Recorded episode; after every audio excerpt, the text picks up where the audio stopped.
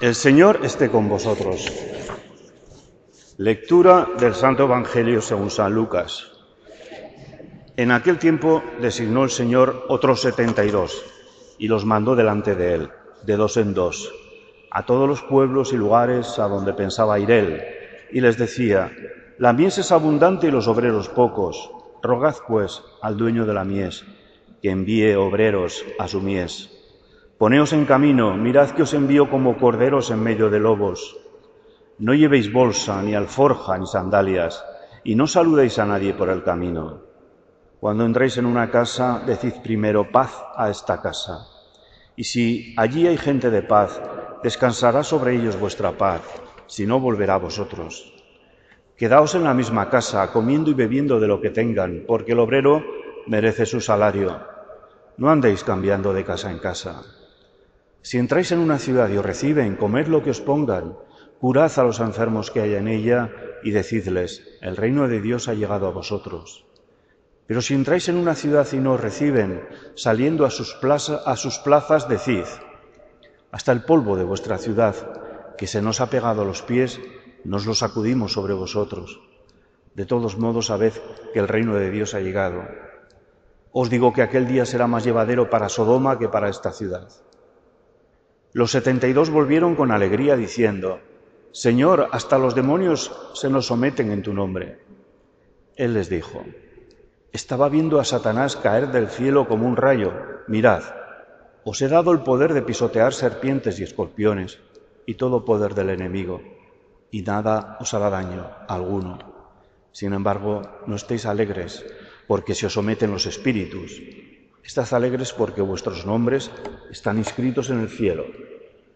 Palabra del Señor. Sentaros un momento, queridos hermanos. Jesús se dirige hacia Jerusalén. Ha asumido su destino. Sabe que allí le esperan los poderosos, poderes políticos y religiosos que maquinan contra él, eliminarlo. Jesús es un elemento difícil, que molesta, que les muestra sus equivocaciones y sus errores, que critica la forma en que tienen de dirigir a las personas, de aplastarlas con leyes que ellos no se aplican a sí mismos. Hay que eliminar a Jesucristo porque además parece que concita la aprobación de la gente. Le temen a la vez que le odian.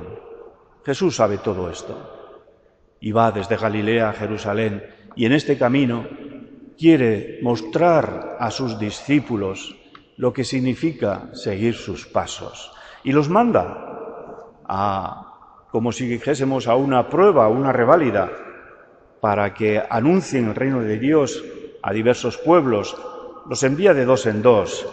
Una primera indicación, Jesús dice que elige a los 72, manda a 72, que es un número simbólico que representa la totalidad. En el Génesis se habla de las 72 naciones que formaban el mundo. Nos está indicando que sus indicaciones son para todos los discípulos, no solamente para los apóstoles o para los sacerdotes. Es para todos nosotros, porque la exigencia de anunciar el reino de Dios es para todos. ¿Y en qué consiste este anuncio? Pues en anunciar con humildad y en pobreza, pobreza de medios, lo que hemos escuchado y conocido en Jesucristo. Somos hijos de Dios, hijos de un Padre bueno, y que todos somos hermanos y que hay que vivir como tales.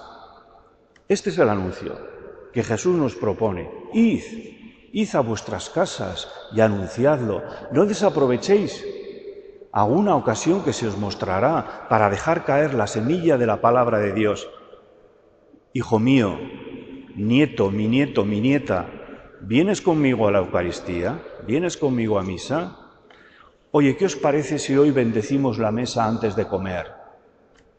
¿Por qué no nos vamos un día de retiro al campo de excursión, pues qué sé yo, y visitamos una ermita y hacemos allí una parada de oración y de meditación con algún texto.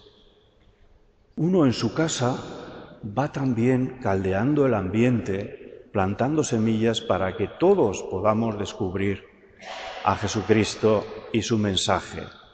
Por supuesto, si eso además lo acompañamos con nuestros gestos de paz, es decir, procurando siempre ser personas que se reconcilian, que ofrecen el perdón, allí estaremos siendo como los mejores discípulos. Anuncio del reino de Dios con las palabras y con nuestros gestos, algo a lo que estamos todos invitados. Jesús nos dice, pero ojo, estad preparados porque muchas ocasiones se os rechazará. No querrán saber nada de lo que les decís. Con eso tenemos que contar, queridos hermanos. La cruz aparece siempre en la vida del discípulo, del discípulo de Jesucristo. Y al final nos encontramos con aquellos discípulos que vuelven de su reválida, contentos porque se les han escuchado y han visto que la gente pues se les movía el corazón con lo que le predicaban y con lo que hacían. Y Jesús les dice, ojo, ojo también en poner vuestra alegría en vuestros logros, porque no es así. Tenéis que permanecer alegres tanto en el fracaso como en el éxito porque eso no depende solo de vosotros, no depende de vuestras capacidades de convencimiento, sino que depende de Dios, porque la mies es de Dios. Nosotros somos obreros. Y dice Jesús para terminar, un mensaje de alegría. Con sus palabras termino. Estad alegres, porque vuestros nombres están inscritos en el cielo para que se nos grabe en el corazón. Estamos en el corazón de Dios. Cojamos pues con alegría esta palabra y esta invitación del Señor, atentos para aprovechar esas oportunidades que nos saldrán con los amigos, con la familia, con valentía, una palabra sobre Dios o sobre Jesucristo. Y eso redundará en paz para el que nos escucha y en una paz y satisfacción en nuestro corazón.